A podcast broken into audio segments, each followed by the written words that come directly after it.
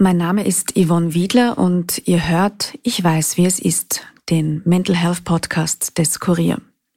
In dieser Episode erzählt Sam von seinem Leben, das von Beginn an von Unsicherheiten geprägt war.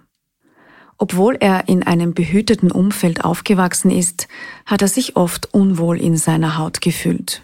Schon früh hat er gemerkt, dass bei ihm etwas anders ist, aber erst viel später konnte er es benennen. Sam hat früher Sabine geheißen, denn er wurde als biologische Frau geboren. Über den langen, aufwühlenden, aber für ihn sehr wichtigen Weg erzählt er nun. Dieser Podcast wird unterstützt von der Zürich Versicherungsaktiengesellschaft. Verantwortung für soziale Anliegen hat bei Zürich einen hohen Stellenwert. Zürich will vor allem die Zukunftschancen von Kindern und Jugendlichen, die von Armut, Migration oder körperlicher und geistiger Einschränkung betroffen sind, erhöhen. Dafür arbeitet die Zürich mit namhaften Organisationen zusammen. Denn für Zürich hat Verantwortung und soziales Engagement Tradition. Mehr Infos findet ihr in den Show Notes.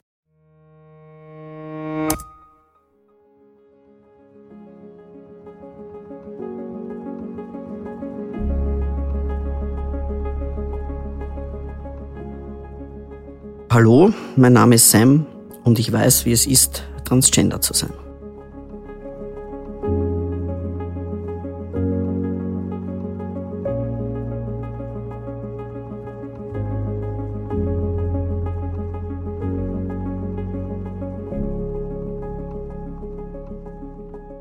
Ich bin in Wien geboren, 1975 schon, also ich habe schon ein paar Jahre hinter mir. Ich wurde als Sabine geboren und bin ein Einzelkind und habe sehr liebevolle Eltern gehabt. Bin eigentlich, es klingt immer so komisch, normal aufgewachsen. Also ich habe Kindergarten, Schule, ähm, habe viele Hobbys gehabt, war immer gern unter Menschen. Das bin ich heute noch, obwohl ich schon sehr früh einfach gemerkt habe, hoppala, irgendwie fühle ich mich nicht als Mädchen. Das ist schwer zu beschreiben. Das ist so, wie wenn man jemanden erklärt, was ist Liebe. Also Gefühle in Worte zu fassen. Aber ich habe im Kindergarten einfach schon registriert, dass ich so gerne so wäre wie mein bester Freund im Kindergarten. Ich habe sehr viel mit Burschen gespielt. Ich durfte auch Hosen tragen, ich durfte mich auch burschikos kleiden und eigentlich alles machen, was ich möchte. Meine Eltern waren da wirklich sehr lieb und habe eigentlich eine sehr glückliche Kindheit gehabt, bis für mich, bis es dann äh, irgendwann einmal zur Pubertät kam. Also wenn man sich mit dem Körper auseinandersetzen muss, wenn die Gefühle einfach durch die Hormone anfangen, sich zu verändern. Ich weiß noch ganz genau, dass ich in der Volksschule sehr stark in ein Mädchen verliebt war und dann immer wieder nur gehört habe, na ja, wenn du ein Bursch wärst, du wärst total lieb und hin und her. Und das hat mich sehr verletzt, weil ich innerlich mich immer schon eigentlich wie ein Bursch, ein Bub gefühlt habe. Und damals gab es noch kein Internet, es gab keine äh, sozialen Medien, es gab keine Handys, es gab eigentlich nichts, wo ich, bis ich 14 war, eigentlich vielleicht registriert hätte, es gibt vielleicht auch noch andere Menschen, die sich so fühlen. Oder eine lustige Geschichte ist, ich hatte Erstkommunion und meine Mama hat äh, immer gerne gehabt, dass ich lange Haare habe. Sie hat mich aber nicht gezwungen, sondern das hat sich so ergeben und dass ich halt eben ein Kleid trage und ich wusste noch, es war der Tag vorbei der Erstkommunion und ich durfte mir meine Haare kurz schneiden und das war für mich toll, weil damit bin ich immer der Öffentlichkeit oder im Schwimmbad bin ich immer als, als Bub durchgegangen und das war sehr erfüllend und für mich großartig. Auch im Urlaub, ich habe Abenteuer am Bauernhof mit, mit den Burschen gespielt und die Mädels waren irgendwo. Also es war für mich immer schon irgendwie so, ich fühle mich dort zugehörig. Und dann eben mit der Pubertät kann man nicht mehr mit der Badehose ins Schwimmbad gehen und man kann auch nicht irgendwie so Unisex-Toiletten, gibt's ja heute noch sehr wenige. Und ist man auch in der Schule, ist man eigentlich überall in der Gesellschaft, da erkennt man dann halt schon, der Körper beginnt sich zu verändern. Also man hat dann schon erkannt, dass ich mich zum Mädchen entwickle, was für mich psychisch sehr schlimm war. Also ich habe dann Depressionen bekommen, ich habe meinen Körper nicht annehmen können, sprich ich habe ihn nicht angegriffen, ich habe ihn nicht angeschaut. Das war für mich alles sehr belastend. Und diese Depressionen haben sich durch diese Angst vor dem eigenen Körper, die Angst krank zu werden. Zum Beispiel meine Oma hatte Brustkrebs.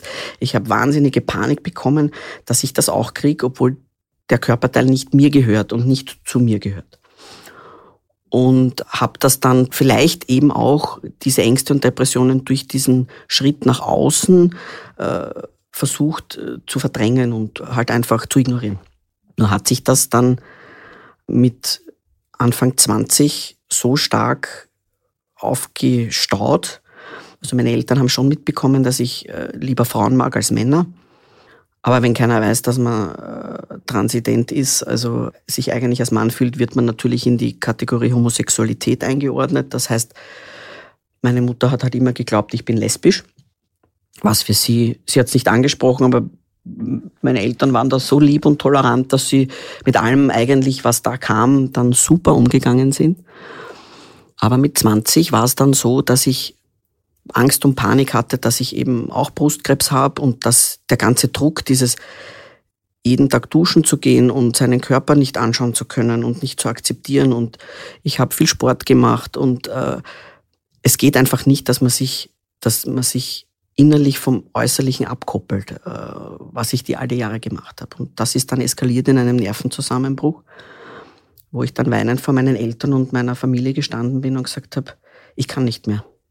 Bitte helft's mir, ich kann einfach nicht mehr. Ich stehe nicht nur Frauen, sondern ich bin eigentlich ein Mann. Und ich weiß nicht mehr, was ich machen soll.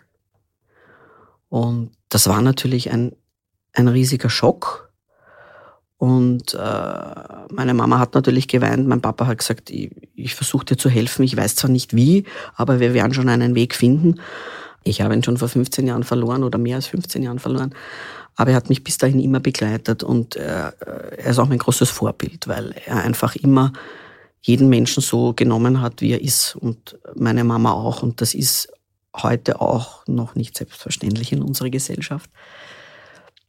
Aber damals hat die Familie großartig reagiert. Meine Freunde haben gesagt, wieso hast du nicht schon früher was gesagt? Weil man hat es eh gespürt, aber keiner hat gewusst, was los ist. Also dieses, diese Unsicherheit, die man selber hat, hat sich total übertragen auf meine Familie und meine Freunde, weil wenn man jemandem nicht sagt, das ist blau oder grün, dann weiß er nicht, was er sieht und was, wie, wie er mich ansprechen soll. Und das macht es auch heute in meiner Tätigkeit als Berater einfacher, wenn ich sage, du musst deinem Gegenüber einfach sagen, wie du dich fühlst, dann hat er die Chance auch mehr zu verstehen und vielleicht gehen die Ängste beim Gegenüber dann auch mehr weg. Und dieser Nervenzusammenbruch hat damals dazu geführt, dass ich eine Therapie äh, begonnen habe, eine Psychotherapie. Ähm, damals noch äh, irgendwie mit diesem Störung der Geschlechtsidentität. Man hat noch nicht genau gewusst, was hat er, wo geht's hin? Habe aber immer meine ganze Schulzeit als Sabine, als Frau äußerlich durchlebt. Habe keine Angleichung in der Zeit halt einfach gemacht, was ja viele jetzt schon in der Pubertät machen in Österreich. So mit 21 habe ich die Therapie begonnen, die habe ich ein paar Jahre gemacht, habe aber durch dieses Outing schon einmal eine sehr starke Erleichterung von den Depressionen und von dem gehabt, weil ich jetzt plötzlich auch in meiner familiären und in meinem Freundesumfeld einfach der sein konnte, der ich bin.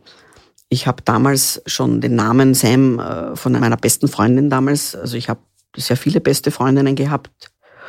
Ungewöhnlich für einen Mann, also meistens hat man, hat man beste Freunde, aber ich hatte beste Freundinnen. Und habe auch einen Hund gehabt, der Sammy geheißen hat und irgendwie hat sie dann gemeint, wenn du Sabine heißt und du willst was ähnliches haben und ich bin seit jeher ein sehr anglophiler Mensch, ich liebe England und alles, was damit zu tun hat. Und dann hat sie gesagt, dann nimm den einfach als Abkürzung. Du kannst auch auf der Post, kannst S-Punkt schreiben und so weiter. Also es passt irgendwie zu dir. Und dann haben mich halt meine Freunde so genannt. Äh, in der Arbeit ging es natürlich nicht, weil es war ja nicht offiziell. Meine Eltern waren sich da nicht sicher, die haben halt beides verwendet und es gab dann sehr, sehr lustige Situationen bei Geburtstagsfeiern, weil die eine Hälfte hat er gesagt und Sam und die andere Hälfte hat Sabine gesagt und sie.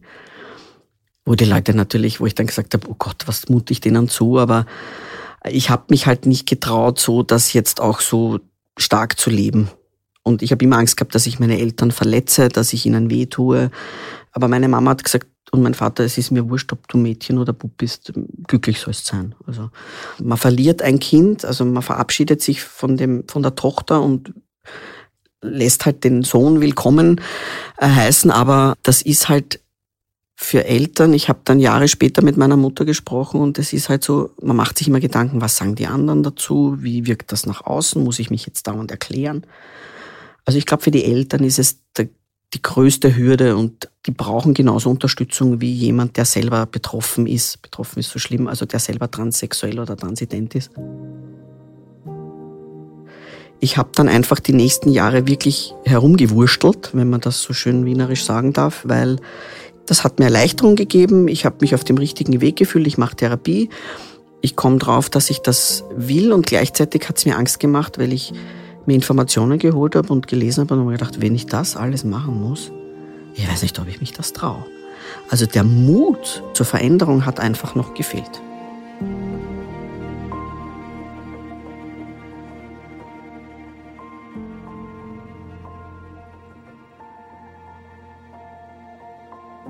Sam trägt heute einen dichten braunen Bart und eine Glatze. Zum Interview kommt er in T-Shirt und Jeans.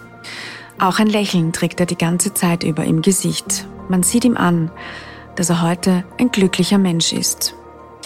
Ihm ist es besonders wichtig, anderen Transpersonen zu zeigen, dass sie nicht alleine sind, dass ihre Gefühle berechtigt sind und dass es Lösungen gibt.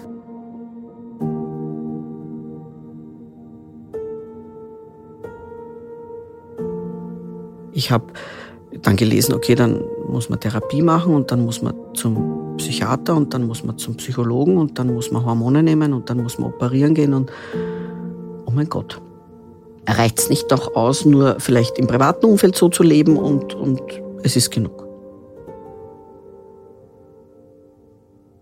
Eine Zeit lang hat es gereicht.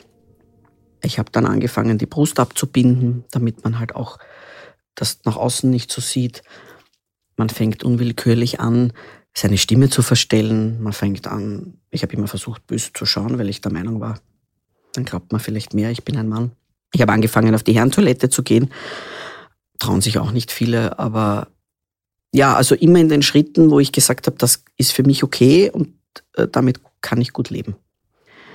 Aber es ist halt lang nicht dort, wo ich immer hin wollte und das war lang noch nicht ich. Also es hat mich keiner gesehen, wer ich bin. In meinem Buch äh, habe ich auch einen Satz drinnen, der mich begleitet hat. Eine Freundin hat einmal zu mir gesagt, es gibt keine falschen Entscheidungen, es kommt immer nur darauf an, was du daraus machst. Das hat mich dermaßen bestärkt, weil ich gesagt habe, ich weiß ja nicht, ob das richtig ist, was ich tue, ob, ob mir das gut tut, dann auch operieren zu gehen. Man wünscht sich zwar, aber man weiß ja nicht, wie es nachher ist, ob es dann wirklich so toll ist.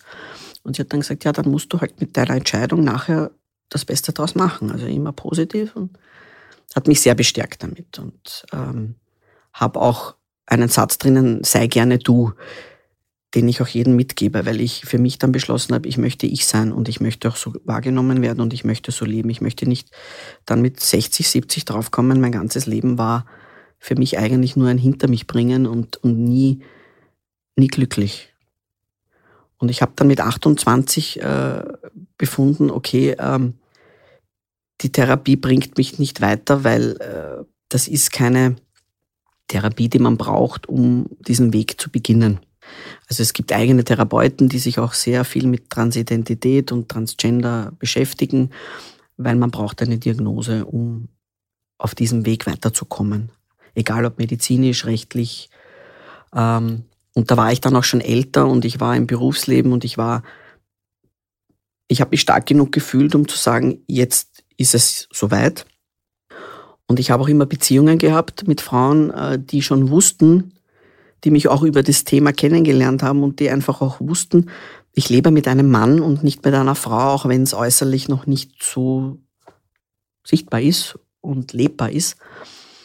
Und da muss ich den Frauen ein großes Kompliment aussprechen, allen Frauen, weil sie einfach in, in der Wahrnehmung der Liebe oder der Zuneigung zu einem Menschen sehr oft nicht vom Körperlichen ausgehen. Es ist jetzt vielen, die ich kennengelernt habe und die ich auch frage, ist es nicht wichtig, ob ein Mann einen Penis hat oder nicht. Es ist jetzt nicht wichtig, ob ich groß bin und äh, breite Schultern habe. Es geht eher darum, wie bist du zu mir und wie, äh, wie liebst du mich. Und ähm, ich habe im Endeffekt dann, bevor ich mit Hormonen begonnen habe, also ich habe dann mit 28 einen Weg eingeschlagen, wo ich gesagt habe, ich suche mir Ärzte, ich suche mir Therapeuten, damit ich ähm, einfach als der Sam leben kann, der ich jetzt bin. Und habe äh, eigentlich dann sehr, sehr spät mit 35 erst wirklich definitiv meine Diagnose gehabt, weil ich ein sehr sicherheitsdenkender Mensch bin und einfach länger gebraucht habe. Und mir aber gesagt habe, gut, es dauert halt so lange, wie es dauert. Ähm, und irgendwann ist der Punkt da, wo ich, wo es soweit ist. Und ähm, ja, mit, das war für mich mein zweiter Geburtstag. Also ich habe mir dann auch ein Tattoo machen lassen. Der Tag, wo ich meine erste Hormonspritze bekommen habe, war für mich sozusagen der Start in mein richtiges Leben. Ich habe einen Arzt gefunden, der gesagt hat, er würde mich auch operieren, aber man braucht eigentlich in Österreich Diagnosen dafür, weil sonst darf man keine der, dieser Operationen durchführen, weil äh, es ist dann laut Gesetz eine, eine, man darf zwar zu einem Schönheitschirurgen gehen und sich die Brust vergrößern lassen, aber man darf zum Beispiel nicht hingehen und sich eine Brust wegnehmen lassen, obwohl man volljährig ist und wo Besitz der geistigen Kräfte. Aber das ist für einen Arzt äh, ohne Diagnose äh, einfach nicht äh, machbar. Man kann ins Ausland gehen, das wollte ich aber nie, weil wenn, dann will ich, ich habe nur den Körper und der soll auch gesund bleiben. Und habe dann einfach auch mit vielen Ärzten gesprochen. Ich habe schon einen Arzt gefunden in Österreich, der mich operiert hat. Das musste ich aber selber zahlen. Und die Diagnose war in dem Fall halt, weil ich die Vorgeschichte hatte, dass meine Großmutter Brustkrebs hatte, war das eine Vorbeugemaßnahme, weil sonst als Transgender-Diagnose noch nicht da war, konnte er mir die Brust nicht als Transgender-Diagnose abnehmen. Und ich habe es aber gemacht, weil ich es nicht mehr ausgehalten habe. Ich habe gesagt, die Brust muss weg, weil das ist dieses weiblichste Merkmal eigentlich nach der Stimme, was wir nach außen haben. Und es ist im Buch auch verarbeitet, dass äh, dieser Arzt das einfach auch äh, gemacht hat und ich eigentlich dann sehr viele Jahre als Frau ohne Brust gelebt habe, was für viele komisch ist. Ich habe die Brust OB nie bereut. Also diese Gedanken davor, lasse ich was machen, habe ich Angst davor. Die, die Freundin, die eben zu mir gesagt hat, die Entscheidung, ich weiß, es ist eine große Entscheidung, aber du wolltest das immer so. Und ich würde es immer wieder machen und es ist einfach, es war eine Befreiung. Es war auch so was wie ein zweiter Geburtstag. Ich muss jetzt dann schon dazu sagen, habe ich viele zweite Geburtstage oder dritte oder vierte, aber war für meine Eltern natürlich nicht einfach. Aber mein Vater ist nach der OP sofort an meinem Bett gestanden und war da. Ja. Obwohl ich das von ihnen ein bisschen weghalten wollte, diese Operationsgeschichten immer, aber ich habe, die Liebe war einfach zu groß und das war wunderschön und ich habe dann mein Leben sehr genossen und dann war der Punkt irgendwann einmal da, wo ich gesagt habe, ja, aber es wird mich nie jemand als Mann erkennen, wenn ich keine Hormone nehme. Und habe dann den Entschluss gefasst, die Therapie eben bei wem anderen zu starten und habe dann eine wahnsinnig tolle Therapeutin gefunden, die auch jetzt noch im Verein mit uns zusammenarbeitet, die gesagt hat, ja, du musst alle Dinge in deinem Leben ausprobieren und wenn es nichts ist für dich, dann, das ist das Schöne an Hormonen, man kann auch wieder aufhören damit. Es ist keine Operation. Und ich habe gesagt, gut, ich bin soweit, ich habe die Diagnosen, ich war bei allen Ärzten, ich war bei allen Psychiatern, Psychologen, ich habe meinen ganzen regulären Weg abgelaufen sozusagen. Meine Eltern immer hinter mir, mein Vater leider nicht mehr am Leben, also eigentlich nur mehr die Mama. Aber meine damalige Partnerin, also alle waren eigentlich für mich da. Und dann kam der Tag der ersten Spritze. Und seit diesem Tag was für mich unvorstellbar ist, hat mich nie wieder ein Mensch als Frau angesprochen, wenn er mich gesehen hat. Obwohl nach einer Spritze und nach einem Tag keine Veränderung da ist. Nach ein paar Wochen haben sich dann die ersten Veränderungen eingestellt und das war für mich großartig. Also ich habe Stimmbruch bekommen, da fängt man dann ein bisschen so an, so zu singen und zu gixen. Also wie, ich habe meine Pubertät eigentlich die richtige dann gehabt mit, mit Ende 30, Mitte Ende 30 und die Haare beginnen zu wachsen, was für einen Mann, wenn er einen Bart will, natürlich toll ist. Man kriegt aber auch die negativen Sachen. Also es ist ja nicht nur ein Geschenk, sondern man kriegt auch Haare an Stellen, die man nicht braucht. Und es gibt mehrere Behandlungsmethoden in Österreich. Also man kann Spritzen haben, Hormonspritzen haben, man kann auch ein Hormongel verwenden. Gel ist halt ein bisschen gefährlicher, weil das ist ja auch übertragbar. Also man darf dann mit dieser Stelle oder mit den Händen niemanden anderen angreifen, weil dann würde mein Gegenüber auch Testosteron bekommen und vielleicht Haare, die sie oder er nicht haben will. Und habe in dieser Zeit auch einen Burschen kennengelernt, der äh, einen Verein für Transmänner geleitet hat der mir wertvolle Informationen gegeben hat und ich bin dann zu dem Verein dazu und wir haben gemeinsam einfach den Weg gegangen und äh, er war schon weiter als ich in Österreich. Bin auch durch Medien auf ihn aufmerksam geworden und dann haben wir beschlossen, halt einfach die Beratung für diese Menschen, weil man sucht sich alles selbst zusammen. Ich war eben bei Ärzten, ich war dort und da und kein Mensch hat irgendwie gewusst, was ist der erste Schritt, wo muss ich mich hinwenden und wir haben dann versucht, das halt aufzuarbeiten. Wir haben das mehrere Jahre gemacht. Er hat dann aufgehört, ich habe dann weitergemacht und äh, wir haben vor fünf Jahren dann einfach dieses Transgender-Team gegründet, wo halt Transfrauen und Transmänner, meine Kolleginnen sind auch äh, Transpersonen, nicht nur, weil wir haben auch sehr viele Elternberater und, und eben auch Psychologen oder Psychiater. Und ähm, weil das von Anfang an für mich wichtig war, ich bin viel rausgegangen, um auch meine Geschichte zu verarbeiten und habe dann auch mit einem Blog begonnen. An dem Zeitpunkt, wo ich gestartet bin, vor mittlerweile 13 Jahren, äh, habe ich einen Blog begonnen und da habe ich meinen ganzen Weg im Prinzip dokumentiert und geschrieben damit andere wissen, wo gehe ich hin, was mache ich, was tue ich. Das habe ich parallel gemacht zu dieser Beratungstätigkeit und bin draufgekommen, das ist ein großes Herzblut von mir, einfach das anderen zu helfen, andere zu unterstützen. Manche haben es gut geheißen, manche haben gesagt, na, du bist ja irgendwie Publicity geil oder sowas, weil, weil du das jedem sagst oder so, sage ich nein, weil ich möchte, dass das normal wird, dass das in der Gesellschaft akzeptiert und respektiert wird. Ich bin einfach ein Mensch. Ganz egal, wie ich aussehe, ganz egal, was ich, wie ich früher ausgesehen habe. Und ich brauche mich nicht verstecken und ich brauche vor allem meine Wurzeln nicht abbrechen. Wenn jemand wissen will, wie ich früher geheißen habe oder wie ich ausgesehen habe, dann soll er sich Fotos anschauen. Es tut mir nicht weh, weil das bin ja immer noch ich. Ich bin ja keine andere Person geworden oder kein anderer Mensch.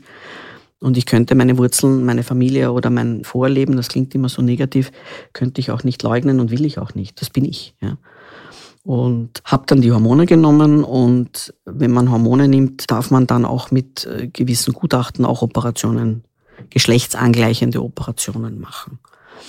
Und das war die erste Operation dann.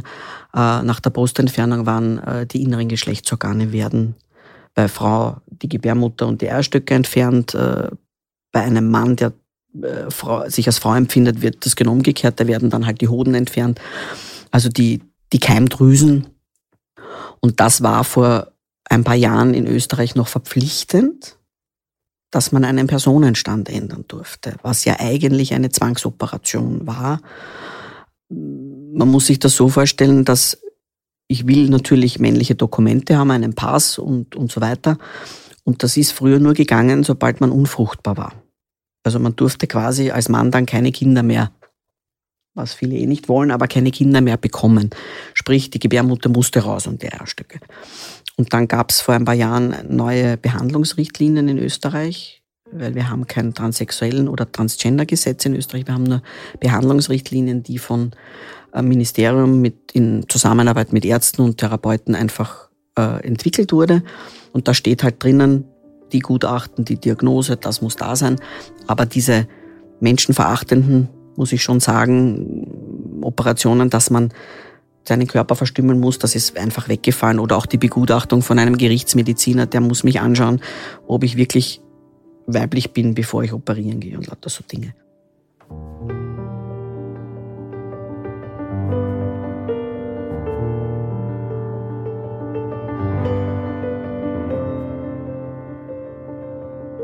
In dem Buch Anders Normal das er gemeinsam mit der Hormonspezialistin Katharina Maria Burkhardt geschrieben hat, beantworten die beiden in über 130 Fragen alles zu den Themen Transgender, Outing, Therapien und Operationen, aber auch zu den unterschiedlichen Emotionen, die man als Transmensch durchlebt. Sams Leitsatz lautet, Und wenn du so leben willst, wie du dich fühlst, musst du losgehen. In Wahrheit, wenn man das jetzt so betrachtet, sind die Hormone die, die optisch aus einer Frau einen Mann machen. Oder umgekehrt. Dann sieht man die Macht der Hormone. Das war auch meine Intention, das Buch zu schreiben, weil ich mit einer Freundin, einer sehr guten Freundin, die Hormonspezialistin ist, die hat mich begleitet auf meinem Weg und ich habe dann gesagt, die Leute wissen eigentlich gar nicht über ihre eigenen Hormone Bescheid. Das hat noch gar nichts mit Transgender zu tun. Aber wenn ich dann vor ihnen stehe und sage, Hormone haben aus mir von dem Bild das Bild gemacht, was jetzt vor dir steht, kann man sich vorstellen, wie mächtig Hormone sind. Da ist noch keine Operation dabei, da ist gar nichts dabei. Sie führen dazu, dass sich die Brust zurückbildet, dass sich im Genitalbereich äh, aus, aus der Klitoris ein Mini-Penis entwickelt. Sie führen dazu, dass ich Bartwuchs bekomme, äh, dass mir die Haare, so wie bei mir zum Beispiel äh, bei Testosteron, dass die Haare ausfallen können, meine Glatze bekommt. Also es ist wirklich so eine starke Kraft und Macht, dass man das nicht unterschätzen darf. Wir kämpfen unter Anführungszeichen äh, in den beiden Geschlechtern mit unterschiedlichen Problemen, wenn man die Angleichung macht. Bei uns Männern ist es so, dass durch die Hormone das relativ gut funktioniert und wir in der Gesellschaft so wahrgenommen werden. Bei transidenten Frauen allein schon oft durch die Körpergröße, ähm, durch die tiefe Stimme, der Körperbau. Wenn man einmal breite Schultern hat, die gehen halt einfach nicht mehr zurück und viele haben halt auch leider schon einen Bartwuchs. Wenn man halt nur erst mit 20 oder 25 beginnt, ist halt die Pubertät, die Entwicklung schon vorbei. Darum beginnen halt jetzt viele schon mit 14 äh, oder 15, bevor diese ganzen körperlichen Veränderungen stattfinden, kriegt man Blocker, damit man später dann leichter hat, so zu leben, wie man sich fühlt. Also ich habe die Hormone circa neun Monate genommen und dann hatte ich meine geschlechtsangleichende Operation, wo eben die Gebärmutter und die Eierstöcke entfernt werden. Das war für mich super, weil endlich keine Menstruation mehr und jetzt auch durch das, durch die Hormone, jetzt konnte das Testosteron einfach viel mehr wirken. Und man merkt dann im Nachfeld, dass das fängt an zu greifen. Testosteron hat mich immer, wie soll ich sagen, in mir ruhend gemacht. Es hat mich angekommen gemacht bei mir selber. Jeder Mann hat Östrogene in sich, jede Frau hat Testosteron in sich, aber halt in unterschiedlichen Dosen. Und das macht auch den Unterschied von Mann und Frau aus. Bei mir hat natürlich plötzlich jetzt das Testosteron Überschuss bekommen und hat mich in meiner Angleichung einfach beschleunigt und auch bestärkt. Und ich habe dann einfach, wenn ich jetzt so nachdenke, waren es dann drei Jahre, wo ich dann im Anschluss entschieden habe, ähm, einfach auch einen äh, Penisaufbau zu machen nicht für wen anderen, nicht für Partner, nicht für die Gesellschaft, sondern einfach für mich, weil ich gesagt habe, ich möchte einfach für mich auch so in einer Partnerschaft oder für mich leben können, dass ich äh, in die Sauna gehen kann oder was auch immer und auch Geschlechtsverkehr haben kann wie ein Mann, weil mir das einfach wichtig war. Manche nehmen nur Hormone, manche machen gar keine geschlechtsangleichenden Operationen und leben trotzdem als Männer in Österreich weil, um anzuknüpfen, es ist nicht mehr notwendig, sich operieren zu lassen. Es ist auch nicht mehr notwendig, Hormone zu nehmen in Österreich. Es reicht eine Diagnose und wenn ich die habe, darf ich aufs Amt gehen, darf meinen Personenstand ändern, sprich von, bei mir von Frau zu Mann. Da wird die Geburtsurkunde geändert und damit kann ich dann alle meine Ausweise, meine Dokumente ändern lassen. Schulzeugnisse, Reisepass, Führerschein und meinen Namen kann ich auch ändern. Ich muss nicht wie früher was nehmen. Es ist für manche relevant. Manche dürfen aufgrund von Vordiagnosen vielleicht keine Hormone nehmen. Manche wollen keine Operationen, weil sie Angst davor haben. Und ich finde es einfach wunderschön, dass es in Österreich die Möglichkeit gibt, als der Mensch zu leben, der man ist. Egal wie man ausschaut, egal wie man heißt. Und es gibt ja jetzt auch immer, non, immer mehr non-binäre Personen. Das heißt, sie wissen noch nicht oder sie wollen nicht sich einem Geschlecht zuordnen und macht es natürlich juristisch und rechtlich ein bisschen schwierig, was die ganzen Dokumente betrifft. Aber trotzdem ist es schön, einfach äh, zu sagen, ich bin so und bitte sei so nett, sprich mich so an, wie ich mich fühle. Ähm, was es natürlich für ein Gegenüber, wenn er es nicht weiß, schwierig macht. Das war am Anfang bei mir auch so, bis die Hormone gegriffen haben, haben die Leute natürlich nicht gewusst, Sam, ist das jetzt Frau oder Mann? Am Anfang stand auch noch im Pass Frau Sam und jetzt steht halt her dort. Ja. Und für mich war das am Anfang so, als würde immer jemand meinen Vater ansprechen, weil ich das so gewohnt war, dass man Frau zu mir gesagt hat. Und jetzt finde ich es einfach wunderschön. Ich habe geheiratet vor einem Jahr und meine Frau heißt jetzt so wie ich. Es war ein wunderschönes Geschenk, was sie mir gemacht hat, dass sie meinen Namen angenommen hat. Und ich mir gedacht, es ist all das da, was ich immer wollte. Ich habe geheiratet, ich, wir haben ein Kind und ich darf anderen helfen auf dem Weg. Und für mich war es keine Bürde, sondern für mich war es die Chance, zwei Lebenserfahrungen machen zu dürfen. Ich habe es nicht bereut, 35 Jahre lang als, als Frau zu leben. Und ich habe auch kein Problem damit zu sagen, ich war eine Frau, weil es optisch halt so war. Aber innerlich war ich, seitdem ich auf der Welt bin, ein Mann. Und darum ist es wunderschön, dass meine Mama mittlerweile sagt, er war als Baby so und so. Also sie hat es wirklich geschafft zu, zu adaptieren. Sie hätte es nicht müssen, weil es ist für jemanden sehr schwierig, wenn man eine Tochter erzieht und immer sie sagt, äh, dann einfach, wenn man jetzt jemanden trifft, zu erzählen. Aber das war am Anfang lustig, weil ich bin neben ihr gestanden mit Bart und sie hat dann am Anfang natürlich oft sich versprochen, gesagt sie und dann ah, er und ich habe gesagt, du stresst dich nicht, mir tut's nicht weh, du machst das ja nicht absichtlich und und äh, jetzt ist es so selbstverständlich. Und ich möchte aber nicht, dass es so wirkt, als wäre das jetzt so ein easy, cheesy Weg gewesen, sondern ich hatte das Glück, dass mir niemand Steine in den Weg gelegt hat von meinen Eltern, auch die Arbeitsstelle nicht. Also meine Vorgesetzten damals haben, ich habe es ihnen gesagt, sie haben das mitgetragen. Ich habe es meinen Kunden, ich habe früher in der Medienbranche gearbeitet, ich habe es ihnen einfach gesagt. Und mittlerweile muss ich es nicht mehr sagen, weil äh, man das einfach sich eh nicht vorstellen kann, manche. Also die sind ganz erschüttert, dass sie sagen, na, das glaube ich nicht, dass du mal eine Frau warst. Sage ich, ja, ich bin eigentlich froh darüber, dass ich nicht als biologischer Mann auf die Welt gekommen bin. Das muss ich jetzt echt sagen, weil ich Frauen in vielen Dingen besser verstehe und ich möchte das auch nicht missen. Ich kann es jetzt zwar gefühlt nicht mehr nachempfinden, aber ich weiß, dass ich früher ganz viel immer diskutiert habe und immer alles ausreden wollte. Jetzt als Mann muss ich echt zugeben, das macht mich sehr phlegmatisch und ich denke mir manchmal, habe ich da wirklich früher so viel drüber diskutiert? Und, und es ist einfach ein, ein unglaublich bereicherndes Lebensgefühl und ich versuche das auch. Ich arbeite jetzt an einem zweiten Buch, wo ich einfach dieses Mentoring und Coaching einfach zu sagen, jeder Mensch soll glücklich werden, wenn er zu sich selbst gehen darf. Bei manchen ist es einfach nur, weil sie den Job wechseln oder weil sie sagen, ich möchte eine Beziehung nicht mehr haben, weil ich fühle mich unglücklich. Und ich sage, da fangst du bei dir selber an. Die Selbstliebe ist das Allerwichtigste. Und wenn du dir selbst genug bist und dich liebst, der Weg ist noch so beschwerlich und wie gesagt, meine Operationen, vier Jahre mit Schmerzen und monatelang im Krankenhaus, ich würde es trotzdem wieder machen, weil ich jetzt hier sitzen kann und sagen kann, ich darf das Leben leben, was ich mir immer gewünscht habe. Und ich bin, ich darf der sein, der ich bin.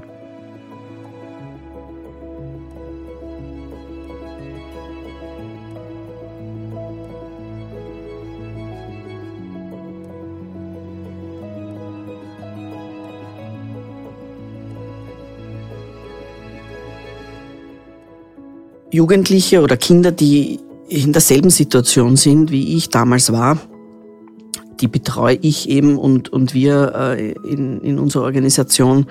Und viele Jugendliche wenden sich jetzt schon allein an uns, also egal ob 12, 13, 14-Jährige und sagen eben, schreiben uns an, rufen uns an, äh, sie fühlen sich so, Hilfe bitte, was kann ich machen? Welche Rechte habe ich, was kann ich tun? Viele Eltern melden sich und sagen, mein Sohn, meine Tochter fühlt sich so, können Sie uns unterstützen? Und genau deswegen gibt es uns. Es gibt auch noch andere Transorganisationen in Österreich, die unterstützen. Aber wir haben, wir haben Selbsthilfegruppen, wir haben äh, Facebook-Gruppen, WhatsApp-Gruppen, was auch immer. Wir vernetzen auch Eltern miteinander. Und wir sind dafür da, dass wir die Informationen weitergeben und dass wir die Leute auf den Weg schicken. Das heißt, ich spreche dann mit den Transkindern oder Transjugendlichen, ich spreche mit den Eltern und sage ihnen, wenn ihr den Weg gehen wollt, dann müsst ihr dorthin gehen und dort gibt es die Anlaufstelle für das Medizinische, ihr braucht einen Therapeuten und, und, und. Weil es gibt zwei Behandlungsrichtlinien in Österreich. Die einen sind für Erwachsene ab 18 und die anderen sind für, für 12 bis 18-Jährige, für die Jugendlichen. Und da steht auch genau drinnen, dass in Zusammenarbeit mit den Eltern, weil die natürlich äh, die Verantwortlichen sind, die Erziehungsberechtigten, kann die Person die und die Schritte setzen. Also man darf dann eben Hormonblocker nehmen, man darf äh, Hormone nehmen, man darf Operationen machen ab einem gewissen Alter. Aber dafür muss man halt auch äh, bestimmte Anlaufstellen aufsuchen. Und es gibt aber auch schon welche im Kindergarten oder im, in, in der Volksschule. Und da ist es einfach nur so, dass man, äh, wenn die Eltern das unterstützen, was wir sehr begrüßen, weil meistens ist es nämlich nicht so, dann, äh, also es ist keine Schule oder kein Kindergarten verpflichtet, da jetzt äh, das anzuerkennen, aber man kann es mitteilen, machen wir auch manchmal gemeinsam, dass wir dann in die Schule gehen und sagen, bitte den Lehrern oder den Direktoren in der Volksschule, der oder diejenige kommt jetzt mit einem anderen Namen, bitte auch wenn es nur eine Phase sein sollte, weil da heißt es ja dann immer nur, ja, das ist ja nur eine Phase. Es ist egal, dieser Mensch möchte das jetzt so und bitte nehmt das an oder die Mitschüler oder im Kindergarten. Äh, je jünger sie sind, meistens desto einfacher ist es auch noch. In der Schule dann kommt es dann auch oft auf die Schulen an oder auf die Lehrplätze an. Und da sind halt wir auch da. Ich mache mit meinen Kollegen sehr viele Vorträge in Schulen. Wir machen auch Vorträge bei den Pädagogen, pädagogischen Hochschulen, auf der BH, überall um halt auch über diesen Weg für die, die, die gegenüberstehen, diesem Thema äh, weiterzugeben.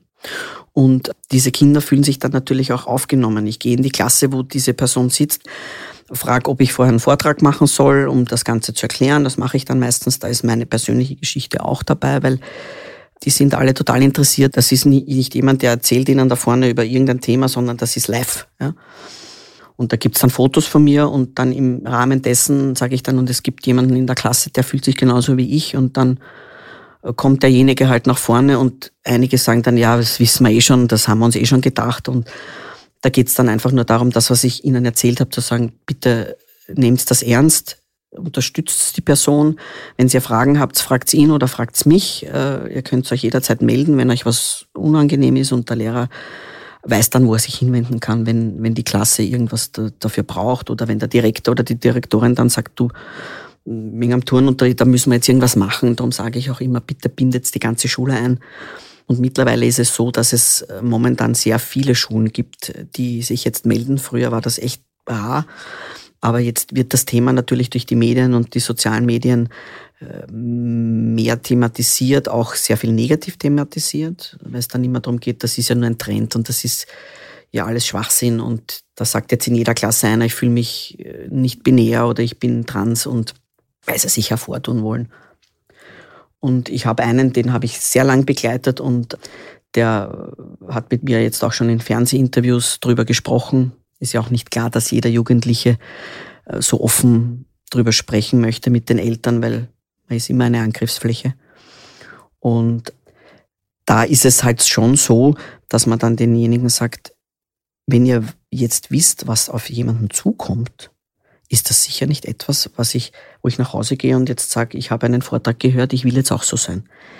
Weil das ist immer die große Angst, dieses wir infizieren die Menschen mit diesen Ideen im Kopf. Sage ich, nein, das entsteht nicht von heute auf morgen. Genauso wie Homosexualität nicht von heute auf morgen entsteht. Und niemand nimmt diesen Weg auf sich, wenn es nur eine Phase ist. Es kann jemand einmal sagen, ich glaube, ich fühle mich so, und es kann auch jemand wieder nach einem Jahr sagen, war es eh nicht, war pubertäre, hormonelle Geschichte. Aber spätestens dann, wenn einmal Operationen anstehen und macht das keiner aus Spaß und Jux und Dollerei. Oder weil er vielleicht früher in Pension gehen will, mache ich jetzt geschwind aus einem Mann eine Frau. Also wir haben schon die ersten Geschichten gehört. Schwierig ist es, wenn die Eltern nicht mitspielen. Also wenn es da wirklich Morddrohungen gibt. Es gibt äh, Kinder, die haben einen muslimischen Background, äh, da ist es ganz extrem. Aber auch bei österreichischen Familien, die am Land leben, ansehen in der Gesellschaft, das können wir nicht, das darfst du nicht, das ertragen wir nicht, das überlebe ich nicht da ist es sehr dramatisch, aber wir sind nur eine Beratungsstelle. Wir können jetzt nicht Entscheidungen treffen, wir dürfen nicht eingreifen.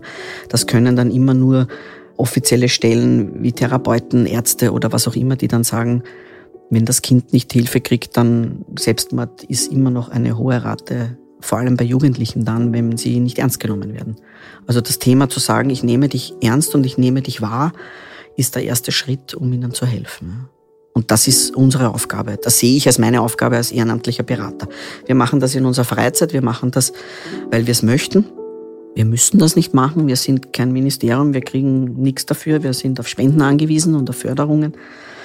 Aber wir wissen, wie wichtig es ist. Und wenn wir jeden Tag ein bis zwei Anschriften kriegen, kann man sich vorstellen, wie viele Menschen in Österreich eigentlich Hilfe suchen auch.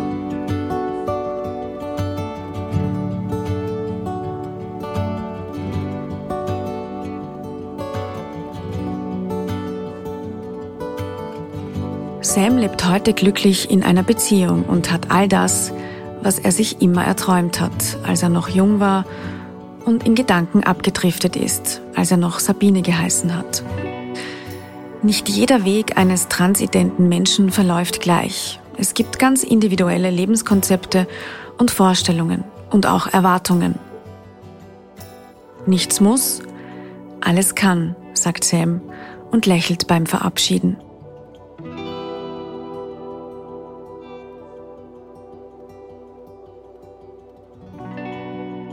Also diese psychische Komponente äh, in diesem ganzen Weg ist einfach bei vielen und auch bei mir ist natürlich größer als die, als die medizinische.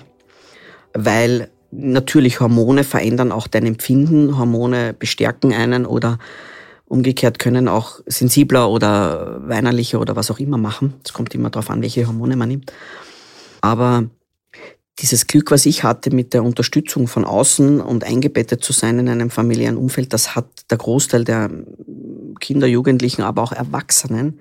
Es kommen ja auch viele, die sind über 50 und die stehen im Berufsleben und können das nicht einfach haben. Familie.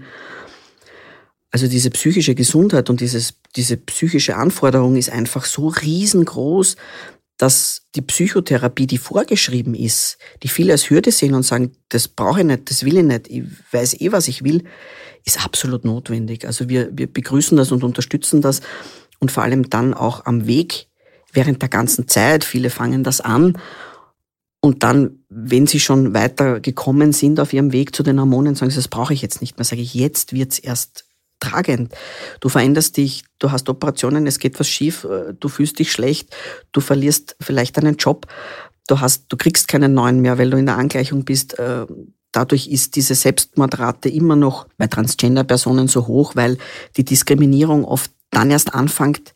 Sie glauben immer, dann ist sie vorbei, weil ich jetzt bei mir bin, aber das ist vielleicht bei Transmännern weniger als wie bei Transfrauen, die dann plötzlich äh, mit 1,90 Meter als, als Frau irgendwo auftauchen und werden immer noch gemobbt in der Öffentlichkeit zusammengeschlagen. Viele werden leider auch noch immer ermordet. Ich muss dazu sagen, dass wir in Österreich trotzdem sehr viel Glück haben, aber es sind über 350 Personen im Jahr, die Transgender-Personen, die auf der Welt ermordet werden, weil sie Transgender sind und die Selbstmordrate weiß ich jetzt nicht auswendig, aber die ist auch sehr hoch, weil es nicht lustig ist, wenn, wenn man dann ankommt und dann wird man erst nicht akzeptiert und toleriert oder die Familie verstößt einen oder es gibt vielleicht Gewalt in der Familie. Ich merke in, meinem, in meiner Arbeit mit, mit Beratungen und ich merke es aber auch an mir selber, wenn es im Umfeld nicht funktioniert und wenn man angegriffen wird und wenn man Angst hat, dann äh, ist es natürlich furchtbar für die Psyche. Also dann hat man nicht die Kraft oder den Mut, vielleicht weiterzugehen. Ja. Also das ist drum diese psychische äh, Unterstützung und auch darum ist auch der Psychiater wichtig und der Psychologe, weil der muss ausschließen, ob es nicht noch andere Probleme gibt, die man hat. Man ist ein Mensch, man ist ja nicht nur Transgender, man hat vielleicht, äh, ich weiß nicht, ein Borderline oder eine Krankheit, eine psychische Krankheit oder was auch immer. Und Transgender war bis jetzt immer als psychische Krankheit eingestuft bei der WHO in der ICD, in diesem Katalog der Krankheiten, die es gibt auf der Welt. Jetzt haben wir die Veränderung seit 2022. Jetzt ist es nicht mehr unter den psychischen Krankheiten, jetzt ist es unter sexueller Gesundheit, wo wir wieder komplett falsch sind, weil wir wieder mit der Sexualität vermischt werden. Aber es ist trotzdem so, dass viele gesagt haben, ja, du bist psychisch krank, wenn du so bist. Aber das sind wir nicht. Meine Erklärung ist immer, nein, das ist eher ein körperliches Problem, weil mein Körper passt nicht zu meiner Seele, zu meinem Identität, zu meinem Kopf oder zu meinem Gehirn. Und darum bin ich aber nicht, nicht psychisch krank, aber man muss sich halt dieser Diagnose beugen, damit man auch die Behandlungen bekommt. Also es ist eigentlich ein bisschen ein Zwiespalt. Ich muss mich als krank behandeln lassen, weil sonst kriege ich das alles nicht das ist halt auch ein Brocken Geld, wenn Operationen dann auch die Hormone mein ganzes Leben lang nehmen, das muss auch wer zahlen. Ich meine, ich zahle es in Wahrheit eh selber, weil ich arbeiten gehe und brav meine, meine Steuern zahle, aber ähm, Hormone könnte ich mir noch leisten, aber Operationen, ich kenne viele, die haben Kredite aufgenommen, äh, damit sie im Ausland operieren gehen können und zahlen ihr ganzes Leben lang an, an dem ab. Und wenn du dann als Transmensch keinen Job mehr hast, dann ist es dramatisch. Und dann ist die Psyche wieder im Vordergrund und dann muss man echt die Stärke haben, das durchzustehen. Ja. Der größte Unterschied zwischen Sabine und Sam ist jetzt im ersten Go das Aussehen. Und im zweiten ist es die Zufriedenheit und das Glücklichsein. Und alles andere ist eher eine Gemeinsamkeit, weil ich immer noch ich bin.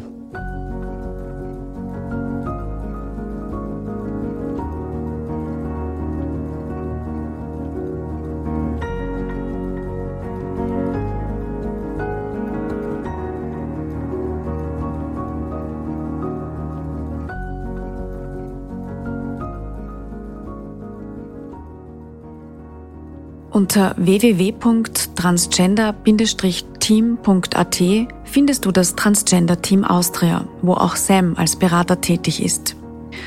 Sie unterstützen und informieren speziell transidente Menschen und deren Angehörige auf dem Weg, ihr Identitätsgeschlecht leben zu können. Sie geben Hilfestellung beim Coming Out, bei Mobbing oder bei der Jobsuche.